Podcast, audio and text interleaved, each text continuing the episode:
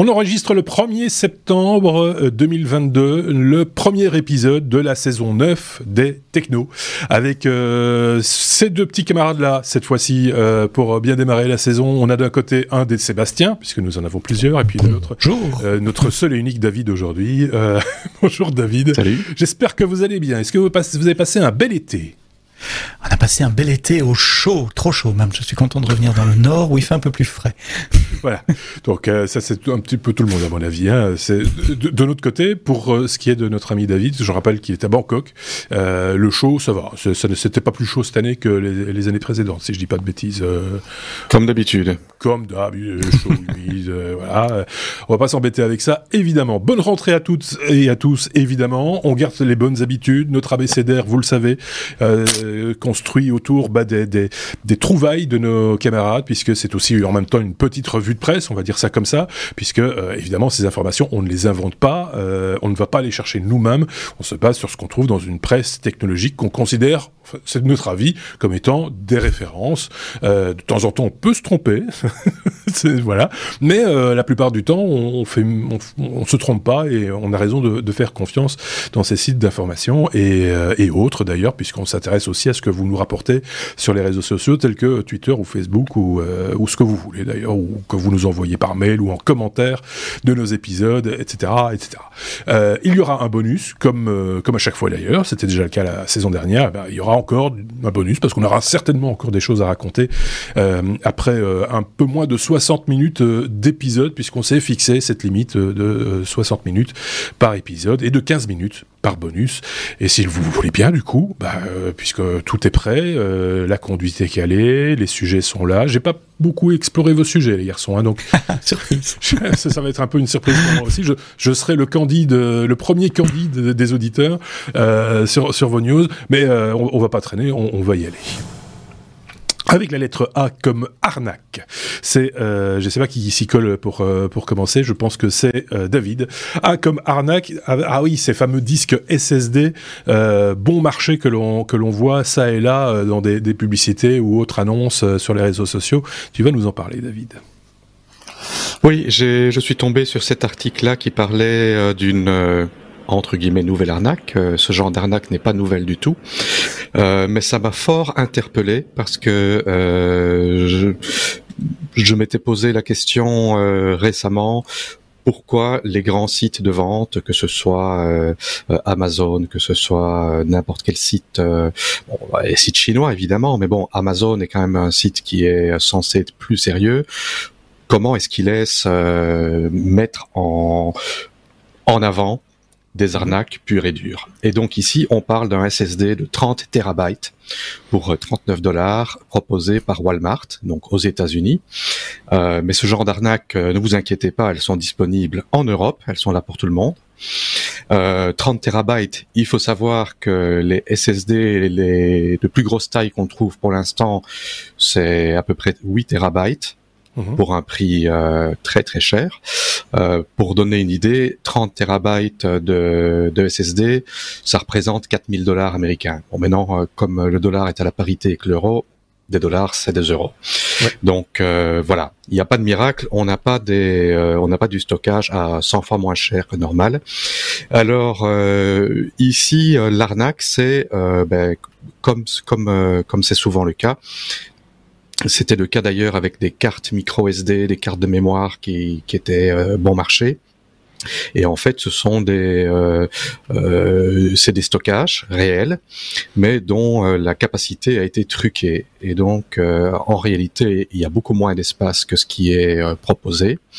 Et mais Windows n'importe quel système d'exploitation euh, euh, va dire ah euh, oui c'est bien c'est bien cette taille là mais quand, quand on commence à écrire dessus ben, ça écrit il n'y a pas de problème tout est ok tout est ok tout est ok. Mais quand on essaye de relire ces fichiers une fois qu'on a dépassé la, la, la, taille de stockage euh, réelle ben ça écrit euh, ça écrit des zéros ça écrit enfin ça, ça n'écrit plus rien. Et donc oui. quand on essaie de lire les fichiers il y a il y a rien qui est là. Alors ici la personne qui a qui a écrit l'article donc a, a, récupéré un de ces boîtiers, l'a ouvert et à l'intérieur c'était un, circuit PCB avec deux cartes micro SD de 500 mégabytes chacune. Donc 500 mégabytes, euh, on ne trouve plus ça dans le commerce. Donc c'est des cartes qu'ils ont dû trouver chez des antiquaires. Euh, C'était sur un port USB euh, 2.0, donc euh, contrairement à du 3.1 comme annoncé. Et donc euh, on avait 1 giga au lieu de 30 c'est-à-dire 30 000 fois moins que ce qui était annoncé. Euh, Bon, j'ai vu beaucoup d'arnaques dans le genre. En général, ils sont un petit peu moins vaches que ça. Euh, mhm. pour dire, euh, bah, ils, proposent un, disque de, de, 10 terabytes, mais en réalité, à l'intérieur, c'est euh, c'est 1 terabyte ou quelque chose comme ça. Euh, ce qui se passe, c'est que la personne qui le reçoit l'installe sur son ordinateur, copie des fichiers.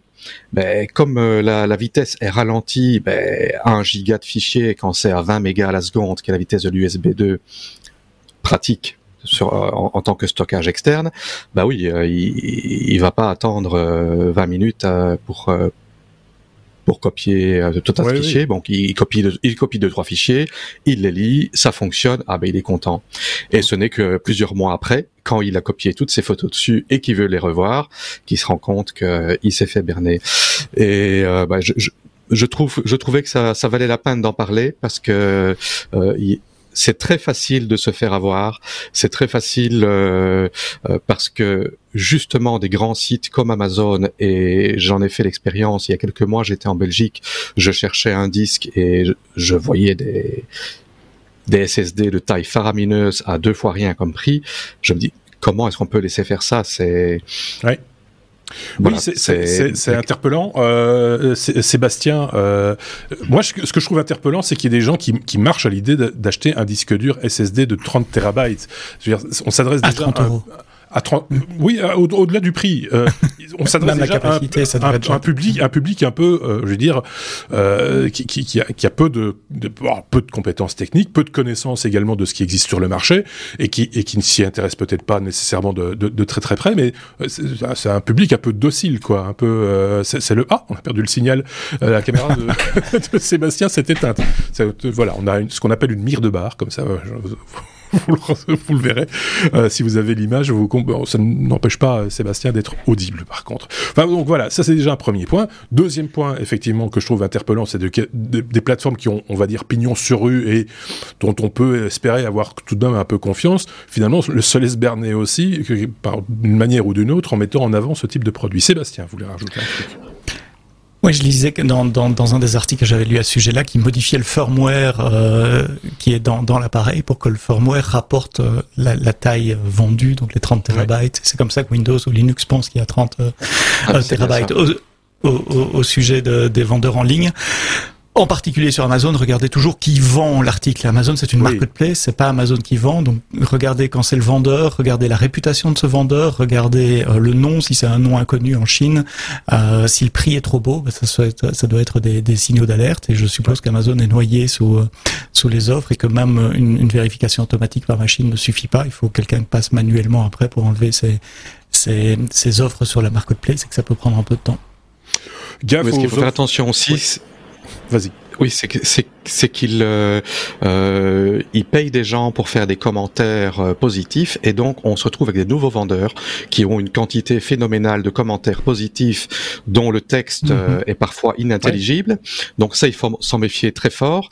Et alors, évidemment, on va dire oui, on peut se faire rembourser, mais le problème, c'est que sur 100 personnes qui se font arnaquer, combien vont aller faire l'effort de renvoyer le disque pour se faire rembourser?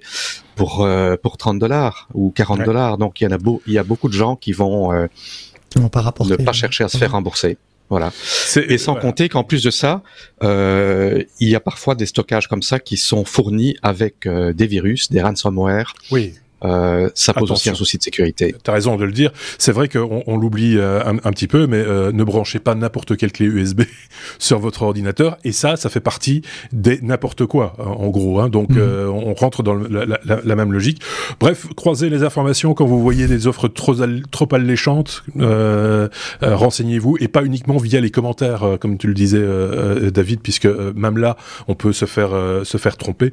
Donc, chercher la marque sur une autre plateforme plateformes, cherchez le prix et, et peut-être que vous tomberez sur un podcast comme les technos qui vous diront non non ça ça, ça ah, n'existe pas, c'est trop beau, n'achetez pas ça.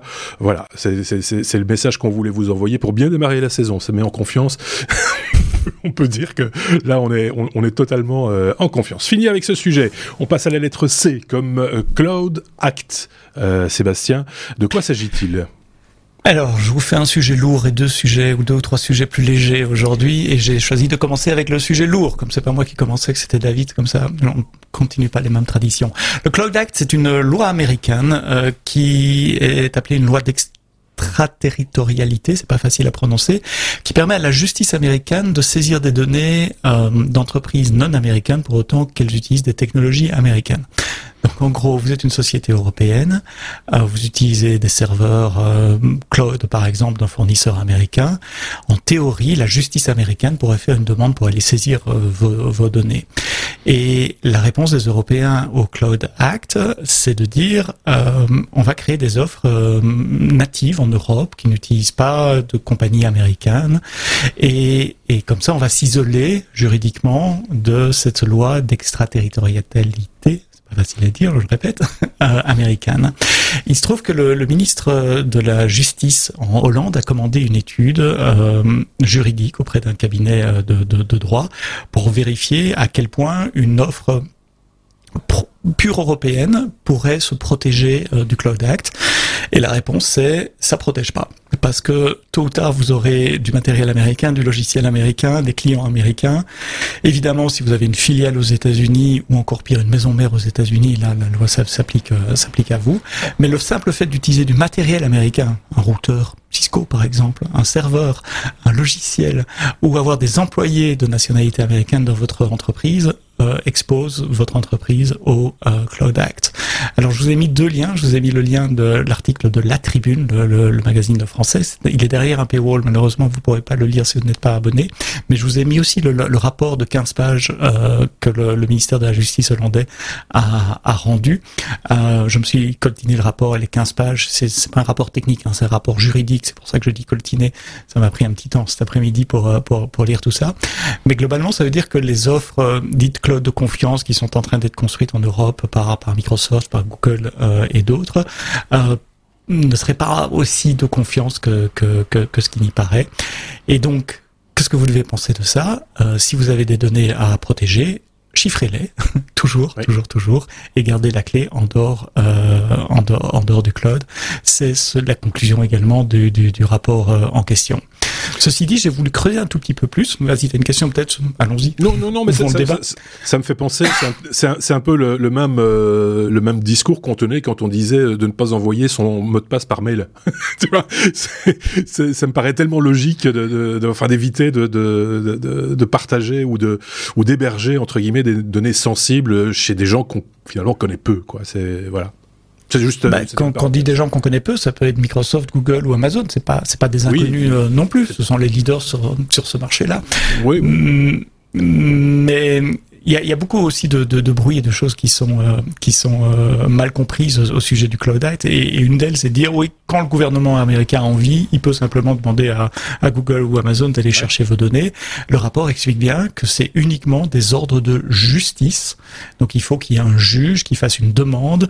C'est dans des contextes criminels ou terroristes. Donc le nombre d'infractions suspectées est extrêmement réduit. C'est pas pour un excès de vitesse ou une fraude fiscale qu'on va aller chercher euh, des données non plus.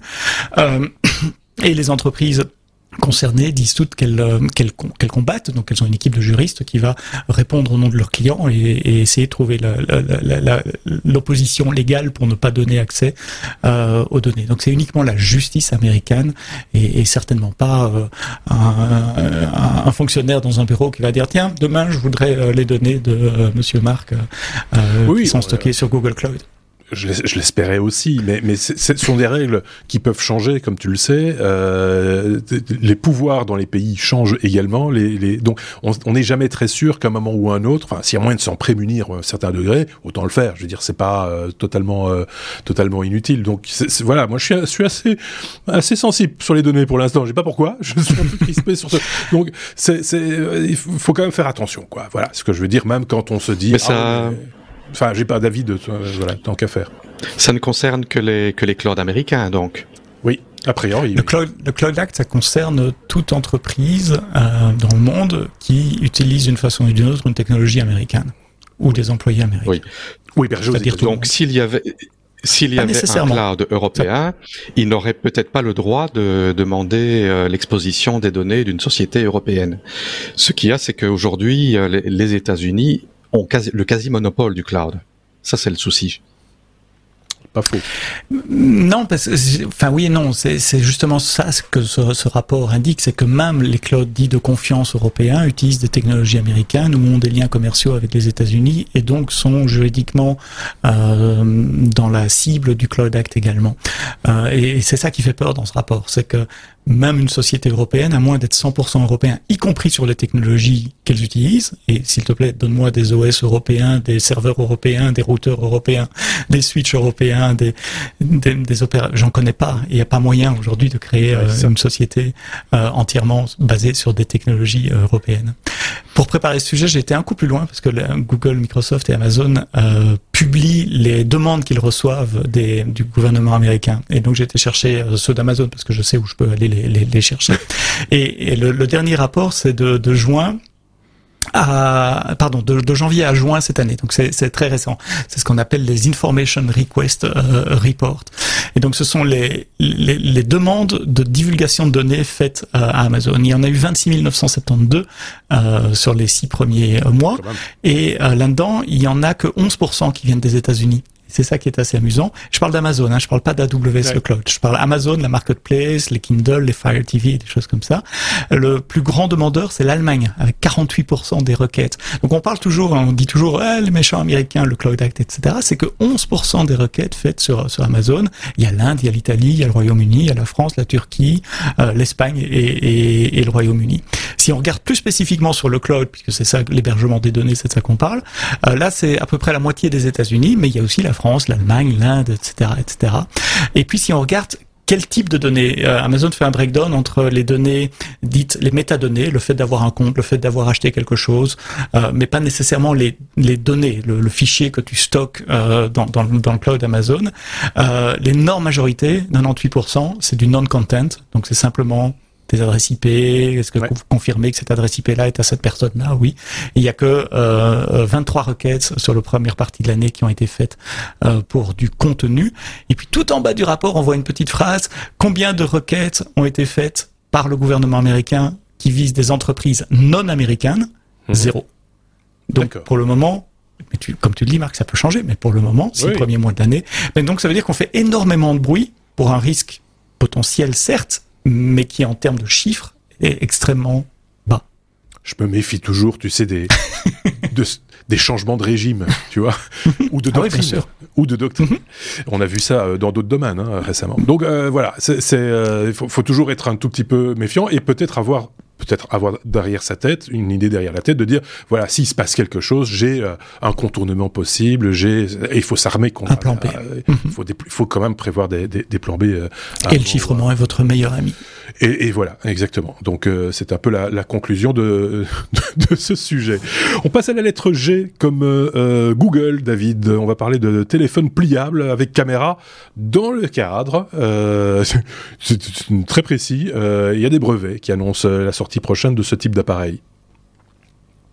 Voilà, donc euh, c'est un brevet euh, qui a été déposé par Google pour euh, une caméra qui se situe dans le cadre du, du, téléphone pliable. Mhm. Alors là, on va se demander pourquoi faire un, un brevet comme ça. Il n'y a rien d'extraordinaire. Qu'est-ce que ça apporte par contre, ce qui était intéressant dans la nouvelle, c'est que euh, en, dans le détail du brevet, ben, ils ont donné beaucoup d'informations sur leur nouveau euh, Pixel Notepad pliable qui va sortir. Et donc, euh, l'intérêt n'est pas vraiment le brevet en lui-même, c'est d'avoir des informations sur le nouveau le, le, nouvel appareil. Mhm. Et donc, comme on s'en doutait déjà un petit peu, donc ça va être un appareil qui va être similaire au Galaxy Fold, euh, avec un cadre et des charnières qui ressemblent très fortement au Microsoft Surface Duo, à l'exception que ici c'est un, écran pliable et pas deux écrans séparés. Euh, et donc voilà, donc c'est une petite nouvelle un peu plus légère, euh, comme quoi ben, en, en, regardant les brevets, euh, ben, ils vendent parfois euh, leur, euh, le, enfin ils vendent, ils divulguent leurs secrets commerciaux et annoncent les, les, les produits à venir les, les, les, gens sont aussi de plus en plus euh, à, à l'affût euh, d'informations et j'ai remarqué ça c'est qu'on fait des fois feu de tout bois des fois on peut aller à l'excès aussi hein, il faut, faut le reconnaître. Et, euh, et que dès que voilà il y a quelque chose moi je me rappelle la première fois qu'on avait estimé juste estimé la taille du prochain écran d'un iPhone je ne sais plus quelle version c'était 3 4 peut-être simplement parce que quelqu'un était tombé sur le moule d'un fabricant de, de, de protection euh, en plastique pour euh, les appareils pour dire la, la démarche euh, qui peut y avoir des fois pour arriver à, à trouver le à trouver de, de, de, une information quelconque. Je pense que le premier leaks de cette histoire-là, c'était un, un, ingénieur de chez Apple qui avait laissé traîner un, un smartphone dans un bar. Euh, on se, Je me souviens de cette histoire. Ouais. On, on, on, se ouais. toujours demandé si c'était pas un petit peu arrangé pour justement créer l'émulation autour de la sortie d'un nouvel appareil. Euh, voilà, c'est toujours un peu amusant de voir comment les choses peuvent fuiter. J'ai mis des guillemets euh, avec les doigts, hein, euh, parce que des fois, ce sont des fuites vraiment euh, organisées pour voir intentionnelles, intentionnelles pour tester le marché aussi, hein, pour voir comment ça réagit dans la presse, dans les commentaires, etc. Il y a des outils pour pour analyser ce type de ce type de comportement. Et, et donc je pense qu'il y a aussi un peu de testing autour de autour de ça pour voir si ça fait le buzz ou pas. Et puis si et, et, du coup bon combien on en fait on en fait beaucoup tout de suite directement ou on attend un peu voilà. C'est un peu je pense que c'est maintenant pour le petit point intéressant, c'est que euh, ben depuis euh, déjà un certain temps, ben, euh, étant donné qu'on diminue la, la, la, taille des cadres, mais ben, on n'a plus l'espace pour mettre une ah oui. caméra euh, dans le cadre. Et donc, ouais. Euh, ça fait plusieurs années que les smartphones, ben, la caméra avant, c'est un trou dans l'écran. Ouais. Et je trouvais ça vraiment, vraiment très dérangeant au début. On s'y est tous un petit peu fait. Euh, certains smartphones avaient une petite caméra qui, en fait, euh, euh, mécaniquement sortait euh, du, du, boîtier par le dessus. Euh, mais il n'y a pas eu, il a pas eu énormément de modèles comme ça. Euh, bon, si, si, technologiquement on arrive à mettre sa caméra, la, la caméra avant dans le cadre, tout en gardant le cadre petit et ne plus avoir ce trou très dérangeant dans le, dans l'écran ah, c'est un petit plus, quoi. Oui, mais en même temps, tu vois, ces, ces encoches. Ah, on a de nouveau perdu l'image de Sébastien. Oh là là. Ah, là, je vais revenir. Il faut, faut payer ta note d'électricité ou mettre des piles. je vais acheter des panneaux euh, solaires. Oui, c'est ça. Euh, en même temps, euh, qu'est-ce que je voulais dire? Oui, euh, en même temps, euh, ça permet aussi à certains, à certains sites d'information technologique de faire des louches et des louches et des louches sur un cran. Euh, en haut de l'écran, oh, c'est disgracieux, etc. Ou certains podcasts qu'on connaît, technologiques, qui parlent de produits euh, de parc à la pomme et qui, euh, qui en font des, louches et des louches et des louches justement sur ce petit cran au-dessus. Peut-être d'autres débats à avoir à un moment donné sur la qualité des appareils, peut-être sur d'autres d'autres éléments plus importants. Voilà. Mais ceci étant dit, c'est toujours intéressant de savoir que euh, comment ça fuite et comment on y arrive et, et, et, et que finalement, oui, à un moment donné, on trouvera une solution est-ce que ça a changé la face du monde? Ça, je vous laisse en débattre. Euh, N'hésitez pas si vous pensez que c'est vraiment important euh, de, le mettre en commentaire de cet épisode. Mais si c'est vraiment important, peut-être qu'on on, on, en, fera des louches nous aussi à un moment ou à un autre, si vous voulez. Allez, on passe à la lettre I comme euh, IA, intelligence artificielle. Sébastien, le fisc utilise maintenant de l'intelligence artificielle, me dit-on, dans l'oreillette. exact. Je crois qu'on va continuer de me perdre à l'image tous les quarts d'heure à peu près, parce que je vais pas pouvoir fixer ça pendant l'épisode. Donc voilà, je devrais rallumer ma caméra tous les quarts d'heure. Désolé pour ceux qui nous regardent en, en, en, vidéo. Marc, je compte sur ta dextérité pour changer l'image à ce moment-là. Alors l'IA, effectivement, le fisc français utilise de l'intelligence artificielle euh, dans le contexte du foncier pour euh, détecter les piscines non déclarées, puisqu'en France, quand on a une piscine dans son jardin, il faut la déclarer et on paye des taxes dessus dessus sur sa piscine. Donc une jolie collaboration avec Google d'un côté pour fournir les images satellites, avec Capgemini, le cabinet de conseil et de développement de, de, de solutions bien connues de l'autre côté. On travaillait avec certains ministères pour faire une expérience pilote dans neuf départements pour commencer les Alpes-Maritimes, le Var, les Bouches-du-Rhône, l'Ardèche, la Rhône, le Rhône, pardon, la Haute-Savoie, le Morbihan, la Maine-et-Loire et la Vendée, donc essentiellement des départements du Sud. On se demande pourquoi, pour aller euh, chercher les piscines non déclarées, donc croiser les données, reconnaître à partir des photos satellites les piscines et puis aller croiser les fichiers euh, avec euh, les, fichiers de, de l'urbanisme pour savoir qui est une piscine ou pas. Ils en ont trouvé 20 000 d'après les finances publiques quand même pas mal. Euh, ça fait 10 millions d'euros de recettes supplémentaires juste pour l'année 2022 pour les communes concernées. Et sur ces 10 millions d'euros, il y a à peu près 60% qui sont des arriérés, mais il y a surtout 40% euh, qui sont nouveaux et donc eux qui seront récurrents. C'est parce qu'à partir du moment où est déclaré, on doit payer en, en 2022, en 2023, etc. Donc c'est un projet qui sera euh, rapidement rentable parce qu'il a fallu payer évidemment Capgemini pour déployer, développer la solution.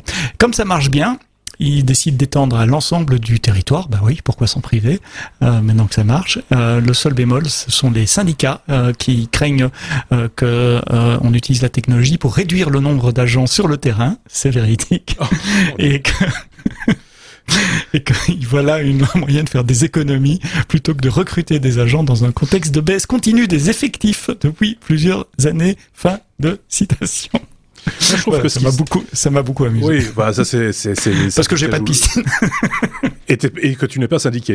Euh... je suis pas syndiqué. ceci étant, ceci étant dit, je propose aussi pour euh, faire une économie euh, intéressante, intelligente entre guillemets, c'est de partager le cadastre de ces, ces piscines non déclarées avec les pompiers euh, qui seront pour les pomper.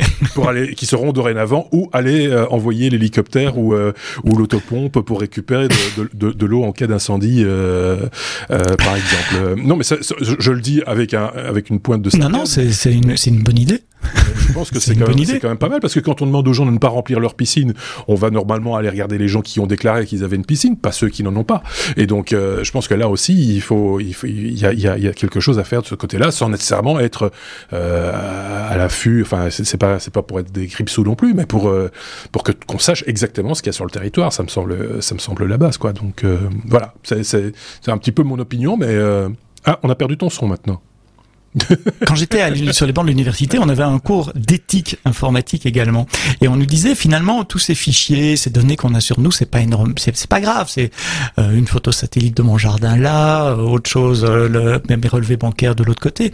Et c'est vrai que tant, tant, que tous ces fichiers sont pris en isolation, ils sont pas très dangereux, c'est quand on commence à les croiser et ça, c'est le parfait exemple. Ça m'a fait penser à ce cours-là. C'est quand on croise l'information, on va chercher l'information d'un côté là, de l'autre là. Ces deux fichiers n'ont pas été conçus pour être ensemble. Il y a quelqu'un qui a pensé à, à, les joindre, et c'est là que ça devient euh, ennuyant, voire parfois dangereux pour pour d'autres cas d'utilisation.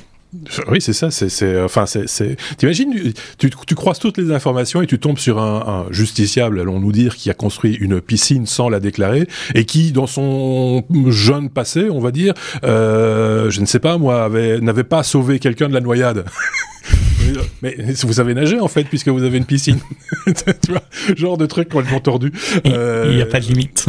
Il n'y a pas de limite. Ceci dit, bon, on se fait un film aussi là pour le coup. Mais ceci oui. dit, la France n'est pas le seul. Mon, mon, mon épouse est d'origine euh, euh d'Amérique du Sud. Elle me dit dans son pays, euh, ils font la même chose, pas pour les, les piscines, mais il y a beaucoup de gens qui construisent des extensions à leur maison ah oui, et qui oui, oublient oui. de le déclarer pour, les mêmes raisons que, que, que, les piscines en France.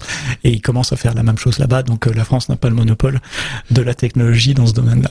Plus, il euh, y a Google Maps. Hein. Euh, c'est à un moment donné, euh, tu peux tu peux aussi utiliser des outils, ce, type d'outils-là, et, mm -hmm. et, faire et faire un petit audit sur le terrain sans y être, aussi par le par le biais de, de ce type d'outils. Intéressant, instructif et rigolo par la même occasion. J'ai presque envie de dire. La lettre L comme LastPass, David, le code source de LastPass semble avoir été dérobé. Ça a fait un petit peu paniquer bah, les clients de LastPass en, en, premier, en premier plan. Rappelons-le, LastPass, c'est ce système de ce, ce, ce wallet à, à, mot de passe. Hein. C'est ça, je dis pas de bêtises. C'est, gestionnaire de mot de passe. Ouais. Gestionnaire de mot de passe. C'est bien ça. Oui. Oui, donc voilà, LastPass euh, a annoncé avoir détecté une activité inhabituelle sur leur sur leur sur leur espace développement. Et donc apparemment, il y aurait au moins un compte de développement qui aurait été compromis et de, des parties de code source et des informations techniques qui auraient été euh, dérobées. Euh, maintenant, euh, l'ASPAS euh, dit qu'il qu'il faut pas s'inquiéter, qu'apparemment euh, il n'y a pas de mal et tout le monde est à l'abri, mais il demande quand même aux gens de, de suivre leurs informations sur les médias sociaux, sur Twitter, sur les emails, au cas où. C'est assez euh, inquiétant, je trouve. Euh, parce que on a déjà euh, eu beaucoup de, soucis de sécurité avec des systèmes qui se voulaient justement pour mettre en sécurité les gens. Mhm. Donc, comme tu disais, l'ASPAS c'est un c'est un trousseau de mots de passe. Ça veut, euh, et, leur euh, leur slogan c'est euh, euh ben, l'ASPAS c'est le dernier mot de passe que vous aurez besoin parce que avec votre mot de passe vous allez protéger tous vos autres mots de passe. Et en quelque sorte, euh, ben, quelqu'un qui connaît euh, le mot de passe, il a tous les autres mots de passe euh, d'office. Euh, maintenant, ce n'est pas quelque chose euh, qui est unique à eux. Google et Microsoft ont été très forts à, à rendre ça très facile à adopter. Euh, d'ailleurs, c'est intégré euh, euh, à Google Chrome, c'est intégré aux produits Microsoft. Mhm. mais c'est une question à se poser parce que un mot de passe, ce n'est pas suffisant aujourd'hui pour se protéger.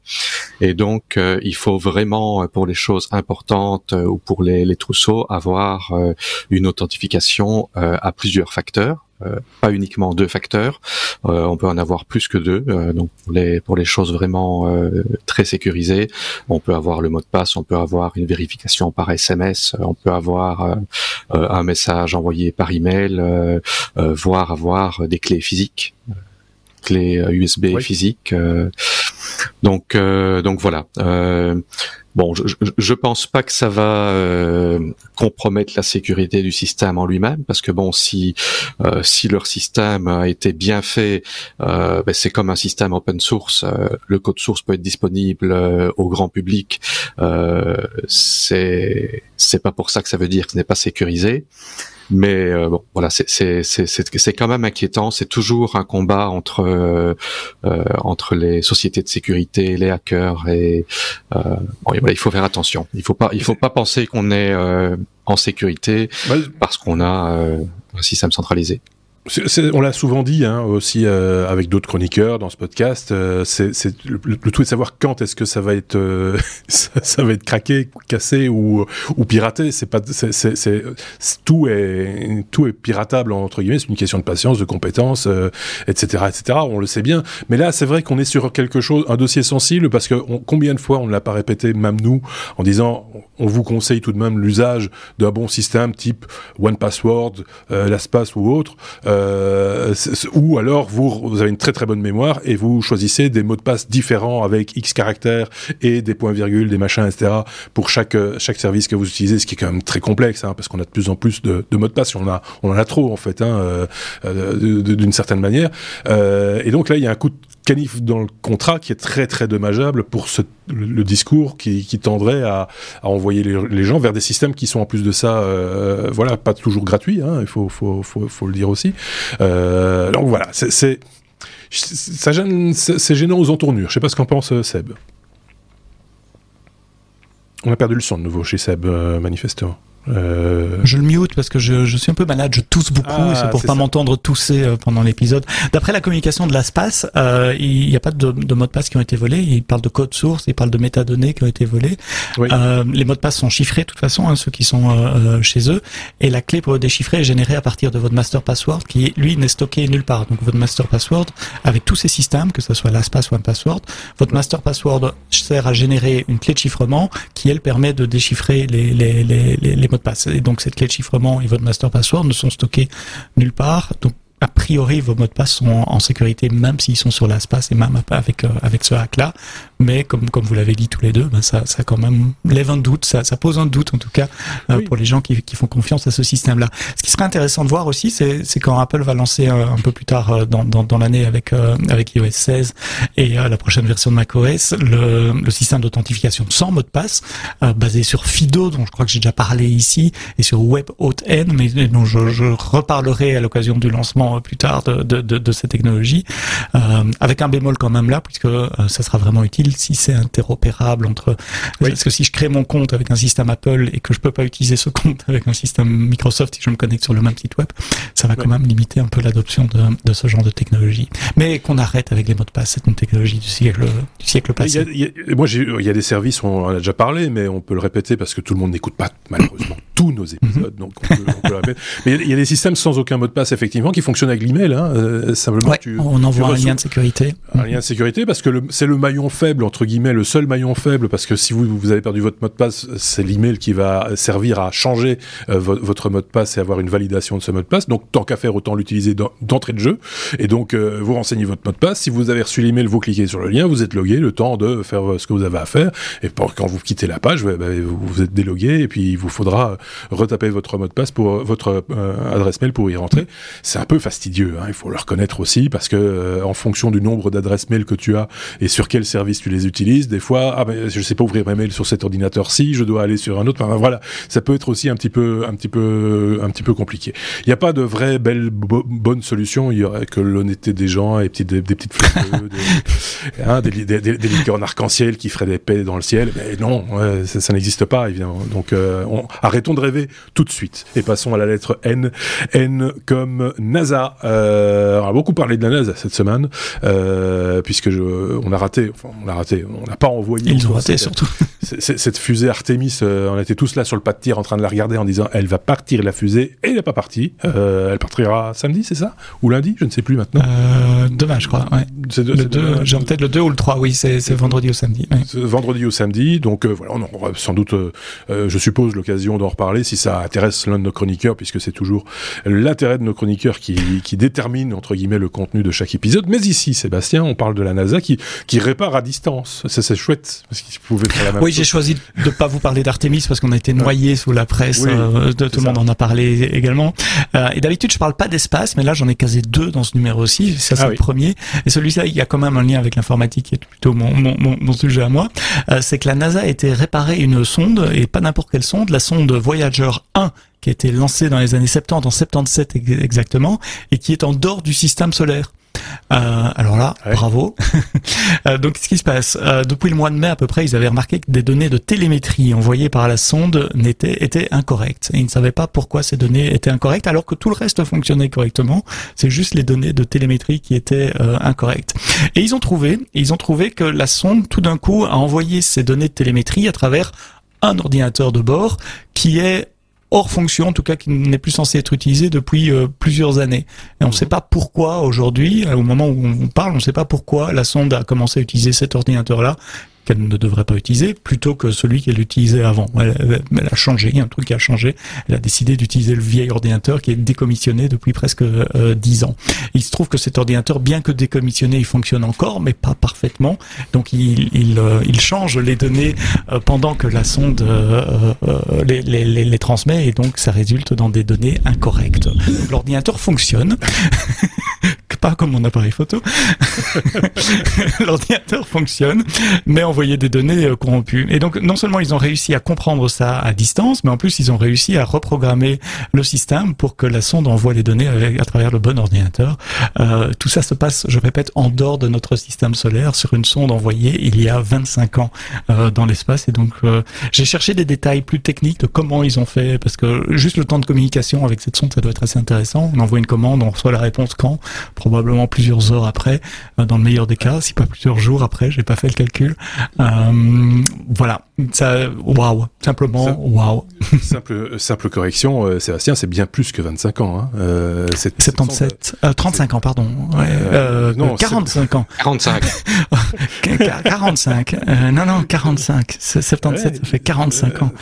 donc voilà, tout ça, ça ne nous rajeunit pas, mais tout ça pour être précis. pour moi, 77, c'est hier. oui, oui, pour moi aussi, mais pense à ceux qui n'étaient pas nés. Hein, euh, cette 45 ans. Mon Dieu ça, ne nous rajeunit pas. Euh, et donc, euh, il, faut, encore, il faut encore savoir comment, comment, comment, c'était écrit en quoi ça, dans les années 70. Oui. comment, comment fonctionnaient déjà ces, ces ordinateurs, puisqu'il y en avait manifestement plusieurs, euh, euh, comment fonctionnait-il C'est quand même, ça c'est passionnant, quoi. C'est, euh, c'est, voilà, on, on, fait des trucs, on faisait quand même des trucs, euh, oui.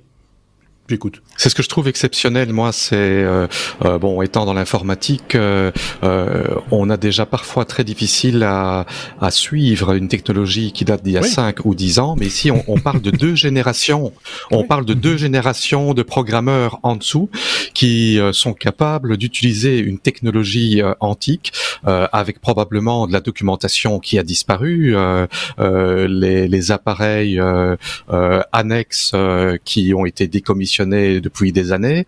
Euh, c'est, je veux dire, c'est chapeau. C'est vraiment chapeau d'avoir réussi à remettre ça en marche.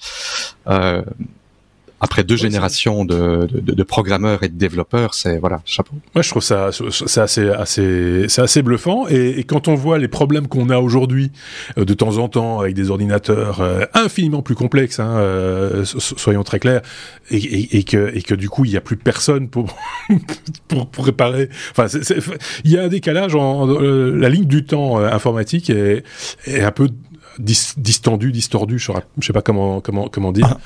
On n'a même plus le modem pour appeler un vieux serveur. Eux, ils ont dû maintenir et conserver toute cette technologie des années 70 pour continuer à communiquer avec la sonde. Il y a des, choses comme ça. Voilà. Et en parlant de délai, il faut savoir que Voyager 1, euh, je lis là qu'il est à 23,5 milliards de kilomètres de la Terre euh, il y a deux heures de route à la vitesse de la lumière pour y aller et deux heures pour revenir. Ça veut dire que quelqu'un qui essaye de modifier la programmation de l'ordinateur, il tape une touche et il a la réponse quatre heures après. même pas, même pas une commande. Enfin, il, ne programme même pas. Dire ces deux points, ça lui prend deux plombes. il peut partir déjeuner avant de, quand il reviendra, il saura ce qu'il y a sur le disque. Mais c'est, enfin voilà, c'est, c'est des choses. Oui, euh, c'est voilà, c'est voilà, c'est c'est vraiment de l'art. oui, c'est de, de, de l'art, effectivement. À ce niveau-là, c'est de l'art. J'espère que dans 50 ans, on sera capable de dépanner euh, non seulement ce type de technologie, si elle fonctionne encore, mais les technologies d'aujourd'hui. J'ai un petit doute, moi, sur cette question-là. Mais euh, voilà, euh, on, on verra peut-être, ou pas. Moi pas, je pense pas. euh, donc, voilà. Euh, on a fait le point hein, sur ce, cette news euh, effectivement plutôt rigolote, en marge de ce que de ce qu'on disait justement par rapport à l'actualité de, de, la NASA. On passe à la lettre N comme Neo Oculus, un nouvel Oculus, David. C'est aussi dans l'actualité. c'est le prochain casque VR de, de, Meta, donc de Facebook. Hein, J'y mets des guillemets là aussi, qui va arriver en, en octobre, nous dit-on. C'est bien ça. Donc c'est le projet qui s'appelle euh, Metacambria, euh, qui devrait sortir euh, en octobre.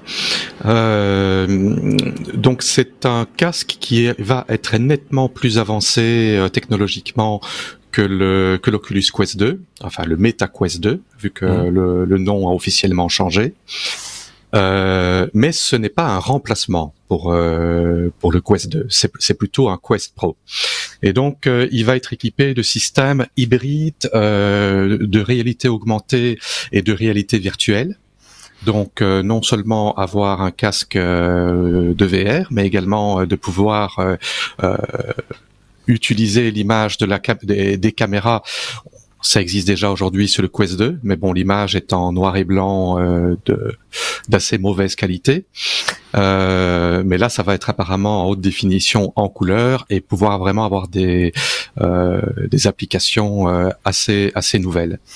Ils vont également, ils ont également une technologie de, de eye tracking, donc pour suivre le mouvement des yeux et savoir ce qu'on regarde, de face tracking, donc de, de, suivre le mouvement du visage, tout ça pour avoir des avatars qui sont plus réalistes. Donc l'avatar, c'est le, le, petit personnage virtuel dans l'univers 3D, de pouvoir avoir le, visage qui bouge, euh, la bouche qui bouge comme on le fait, et de pouvoir également avoir les yeux qui bougent euh, comme on le fait. Maintenant, cette technologie de, de, tracking des yeux euh, pose aussi un problème de sécurité parce que ça veut dire qu'ils vont savoir ce qu'on regarde. Donc non seulement euh, ils savent déjà euh, tout ce qu'on fait, ils vont déjà avoir des euh, comment dire, ils vont avoir une image 3D de, de notre environnement, de notre maison, mais également si on utilise le casque et qu'on regarde un site web ou quoi, ils savent ce qu'on regarde, ils savent ce qu'on, euh, ce qui attire notre attention, et donc ça va être encore un outil supplémentaire pour euh, mais pour faire du profiling, pour pouvoir euh, euh, matraquer les gens de publicité. Oh, euh, J'en parlais pas, pas, pas, uniquement, je veux dire, on peut aussi imaginer, parce que ça, le eye tracking, c'est pas neuf, hein, on s'en sert déjà pour, euh, on s'en est beaucoup servi en design web pour créer, des, pour fabriquer des pages web euh, attrayantes et, et, euh, et avec des, des, des, outils en, rajoutant une petite couche de user experience au-dessus pour, voir, voilà, les, les, gens ont plutôt tendance à cliquer là parce qu'ils regardent là, etc., etc. Ça peut être aussi un sujet d'étude, c'est ça que je veux dire, et pas uniquement orienté business. Mais oui, la finalité, c'est est peut-être différente. Ces études au, au, au, niveau graphique ont été faites avec un échantillon de personnes. Ce ne sont pas des, des caméras sur chaque ordinateur qui espionnent tout le monde. Ici, tout le monde va être espionné et donc, euh, euh, évidemment, bah, il y a tout un consentement à donner, mais euh, si on n'accepte pas tous leurs termes, ben, on ne peut pas utiliser le casque. Et de toute façon, il y a toujours une clause qui dit qu'ils peuvent changer les règles du jeu euh, du jour au lendemain sans préavis. Donc voilà, on utilise le casque euh, on sait qu'on va être espionné de toutes les manières possibles. Euh, J'en parlais il y a pas très longtemps parce que je, je pense c'était euh, il y a deux ou trois podcasts que j'ai parlé des lunettes de réalité virtuelle euh, euh, toutes fines et je parlais des, des technologies de, de lentilles. Ben, ici apparemment ils vont utiliser les, les pancake lens donc les lentilles en pancake qui vont permettre au casque d'être beaucoup plus léger, pas, pas aussi léger que les lunettes mais beaucoup plus léger. Ok. et bah, euh, le prix annoncé serait dans les 800 dollars ah contre 400 pour l'Oculus Quest. Donc ce n'est pas un remplacement du Quest 2. Non, euh, ça va plutôt être une version euh, plus chère et, et, mieux. Voilà. Bah, c'est l'évolution des choses. Hein. Dans ces objets technologiques, c'est toujours mieux. Hein. Ça, on, on sort rarement un produit moins bon que le précédent ou alors on le vraiment on le fait à un prix défiant toute concurrence et à ce moment-là on se retrouve dans la rubrique arnaque de David. c'est voilà, c'est tout est possible dans ce, genre de truc. Ok, donc euh, bah suivre comme on a l'habitude de dire et nous on passe à la lettre P comme pompe. En lisant le titre, parce que moi je l'ai vu, hein, euh, et vous pouvez, si vous avez l'image, le lire à, l'écran également. J'ai cru que ça aurait pu être à la lettre W comme oui mais non. Vous le savez, de temps en temps, on termine nos épisodes par une information improbable qu'on appelle oui mais non, euh, qui est technologique certes, mais improbable, mais technologique certes mais improbable. Euh, non, ici manifestement, euh, notre ami euh, Sébastien n'a pas voulu mettre cette news en oui mais non, donc ça reste quand même quelque chose de voilà. Je vous le non, dis. Non, c'est sérieux. Oui, quand, quand on met une station d'essence en orbite. Voilà, voilà. On pas. On va parler de l'augmentation du prix du carburant, mon bon oui, c'est ça. Imaginez votre plein d'essence à 20 millions de dollars, 20 millions d'euros. C'est le prix que ça va vous coûter euh, avec cette nouvelle station d'essence qui euh, devrait être en orbite pour 2025. Qu'est-ce que c'est? C'est une start-up euh, qui adresse un problème réel. C'est le problème des satellites qui tombent à court de fuel, de fuel au sens large du mot fuel, de carburant, on va dire, parce qu'évidemment c'est pas c'est pas le diesel tracteur de bon papa qu'on met dans, dans, dans, dans, les satellites, mais de, de carburant. Et ils disent qu'il y a des dizaines de satellites qui retombent dans l'atmosphère tous les ans euh, parce qu'ils sont à court euh, de, de, de, de, carburant. Ce sont des milliards qui sont dépensés, plus les débris, etc.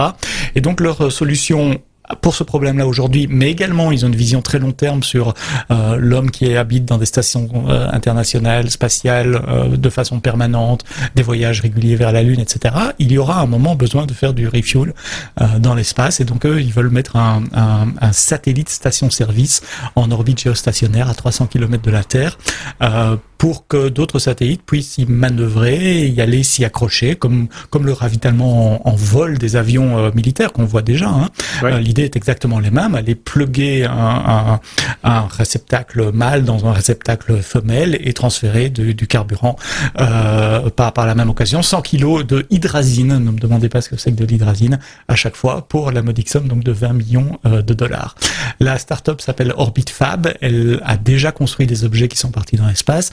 Ils ont notamment ramené de l'eau à la station spatiale internationale il n'y a pas trop longtemps. Donc c'est pas des rigolos. Ils sont financés euh, quand, quand on va sur leur page web par euh, des tas de, groupes d'investissement plus, ou moins connus. Celui que je connais, c'est Lockheed Martin, qui est un, groupe euh, euh, aérospace de, fabricants d'avions et de fusées et de matériel militaire bien connu aux États-Unis. Il y a, a d'autres investisseurs qui sont là aussi. Donc c'est une vraie news, c'est très sérieux, ils y travaillent. Et donc cette, cette idée, c'est de euh, d'aller faire cette, euh, ce ravitaillement en vol pour pour le satellite. Alors ils, ils, expliquent sur leur site web des tas de choses amusantes. J'ai été voir les vidéos cet après-midi en présentant. Euh, D'abord, c'est euh, le premier problème, c'est où est-ce qu'on met ce, ce ravitailleur? Est-ce qu'on le met en orbite basse, mais donc il tourne tout le temps? Mais alors comment est-ce qu'on va le rejoindre s'il s'il tourne tout le temps par rapport à la Terre? Euh, Ou est-ce qu'on le met en orbite très haute, en géostationnaire, à un point fixe? Au moins, on sait où il faut aller. c'est plus facile pour Waze, je suppose, de l'amener. euh, à cette orbite-là. Comment est-ce que les satellites vont aller là-bas? Comment est-ce qu'on va refueler la station espace? Il n'y a pas le camion-service qui vient rapporter du diesel non plus. Donc ils, ils, imaginent des cargos qui sont capables de ramener, de réapprovisionner la station euh, service également. Et puis ils sont en train de travailler aussi sur ce système d'accouplage qui permettra de transférer le carburant de de de, de l'un à l'autre. Alors ils montrent dans une vidéo sur le site web, ils ont ils, ils travaillent avec des maquettes, c'est pour simuler la pesanteur et les manœuvres en apesanteur. Ils travaillent avec un plan parfaitement lisse à l'horizontale en marbre et ils mettent des, leurs maquettes sur des, des, des mini coussins d'air de manière. Vous savez, c'est un peu comme quand on joue au tac. Enfin, ce que moi j'appelle le tac tac, les, les, les, trucs avec des palets sur coussins d'air. Euh, oui, tchac, et donc, il n'y a, a, pas de frottement avec la table et, et, leur maquette se propulse uniquement à l'aide de petits moteurs, avec les effets d'inertie qu'on peut imaginer dans l'espace aussi. Une fois qu'on a donné une impulsion, le truc continue. Et donc, ils, ils testent leur logiciel euh, comme ça pour, pour calculer les trajectoires et, et, et simuler les, les, je sais pas comment on peut dire, les, les, les accroches entre la station-service et le véhicule à, à remplacer. Il y a plein de vidéos amusantes sur leur site web, allez voir si vous avez le temps. Euh, je trouvais ça une, voilà, ils ont une vision du futur où l'homme est de façon permanente dans l'espace et où le refuel sera un, besoin. Ils approchent cette vision-là avec une approche plus pragmatique aujourd'hui en disant on va commencer par refueler les satellites, mais clairement ils pensent beaucoup plus loin que ça. Pour les plus chimistes d'entre vous, l'hydrazine, c'est N2H4. N2H4. Euh, de, voilà. de test, s'il vous plaît. Donc, euh, voilà. J'en fabrique tous les jours dans ma cuisine. Euh, comme ça, il doit y avoir de l'hydrogène dans cette affaire. Mais euh, j'étais nul en chimie, donc euh, voilà. Mais euh, moi, je trouve ça plutôt. Enfin, alors de nouveau, ça pour, on, on, pourrait imaginer ça dans un film de science-fiction, mais on y est en fait. Dans la, c'est ce qu'on appelait avant de la science-fiction. Là, c'est même, c'est même pas drôle. Ça, ça me paraît tellement évident. Euh, C'est euh, voilà, c'est euh, voilà. Mais mais euh, j'attends de voir, mais ça, ça m'étonnerait pas. Voilà, je, ça plus. plus je me pose quand même pas mal de questions parce que d'un côté, quand on voit par exemple rien que pour Starlink, pour donner un exemple, le nombre de satellites qu'ils ont, s'il faut oui. les refueler tous, il faut pas une station essence. Enfin, il faut pas une station de carburant, il en faut mille. Oui. Et s'ils sont en orbite basse, il leur faut beaucoup d'énergie, ou alors elles doivent se refueler les unes et les autres. C'est surtout ça. Si vous y connaissez en espace, expliquez-moi. Euh, je ne sais pas pour vous, c'est pour nos auditeurs que je pose la question. Oui. C'est si un satellite est en orbite basse, est-ce que techniquement il peut aller à 300 km d'altitude pour aller chercher une orbite géostationnaire? À mon avis, non. Euh, a priori, la pas géostationnaire, c'est 36 000 km. Oui, c'est ça, 36 Oui, oui. Ici, il parle de 300 km, ce qui me semblait aussi bizarre pour du 300 km, c'est l'orbite, c'est l'orbite basse. Géostationnaire, c'est 36 000 km. et donc, ça demande euh, beaucoup d'énergie pour aller jusque-là. Ou alors, c'est la station qui doit venir au satellite. Donc, c'est, à mon avis, c'est, aussi pour des, satellites de plus grande taille que euh, celui dont, dont, dont, on parlait à l'instant, euh, de, de, de, allez, des, des, petits satellites. Euh, voilà, ça me semble pas. Voilà. Personnellement, si vous avez des informations, très honnêtement, expliquez-nous comment ça marche. Expliquez ça, pas qu'à nous, à l'ensemble de la communauté des technos en commentaire. Euh, ce sera euh, évidemment euh, bienvenu. Euh, voilà, Hydra, hydrazine maintenant, vous savez. on sait ce que c'est. On, on, sait, on sait ce que c'est effectivement. Et c'est avec ce sujet que nous, nous terminons cet épisode, ce premier épisode de la saison 9 déjà des, des, des technos. ça, là aussi, ça ne nous rajeunit pas, il faut bien le dire. Que vous continuez à consommer en podcast audio, comme la majorité d'entre vous, bien sûr, que de temps en temps vous venez regarder sur euh, YouTube, que vous pouvez aussi avoir en podcast vidéo, hein, je tiens à le rappeler, puisque sur euh, sur Apple Podcast vous avez également euh, la possibilité d'avoir accès au, podcast vidéo. Je le dis pour ceux qui ont des Apple TV et qui peuvent comme ça regarder sur leur, télévision éventuellement, c'est le cas aussi d'ailleurs avec avec YouTube. N'hésitez pas à nous rejoindre également sur les réseaux, hein, comme toujours, Facebook, Twitter, Instagram aussi de temps en temps on publie des choses. vous aurez aussi des liens peut-être de temps en temps comme ça avec les, les comptes Twitter par exemple de nos chroniqueurs quand ils y sont. Euh, c'est le cas, je pense, de, Sébastien. Toi, tu, postes de, de, temps en temps et tu likes aussi des posts des technos. Donc, euh, vous pouvez vous adresser comme ça directement euh, aux différents chroniqueurs. Tiens, si vous le voulez bien, je vous proposerais bien de terminer cet épisode avec une citation. Par exemple, l'expérience est le nom que chacun donne à ses erreurs. Et c'est signé Oscar Wilde. Euh, je vous propose de, de méditer euh, sur euh, sur cette cette cette citation et je remercie du coup notre ami Sébastien ainsi que David. On va se retrouver bien vite hein, pour un pour un bonus très très rapidement. N'hésitez pas, je le disais, à commenter cet épisode. On se dit à très bientôt. Salut et bonne rentrée à tous.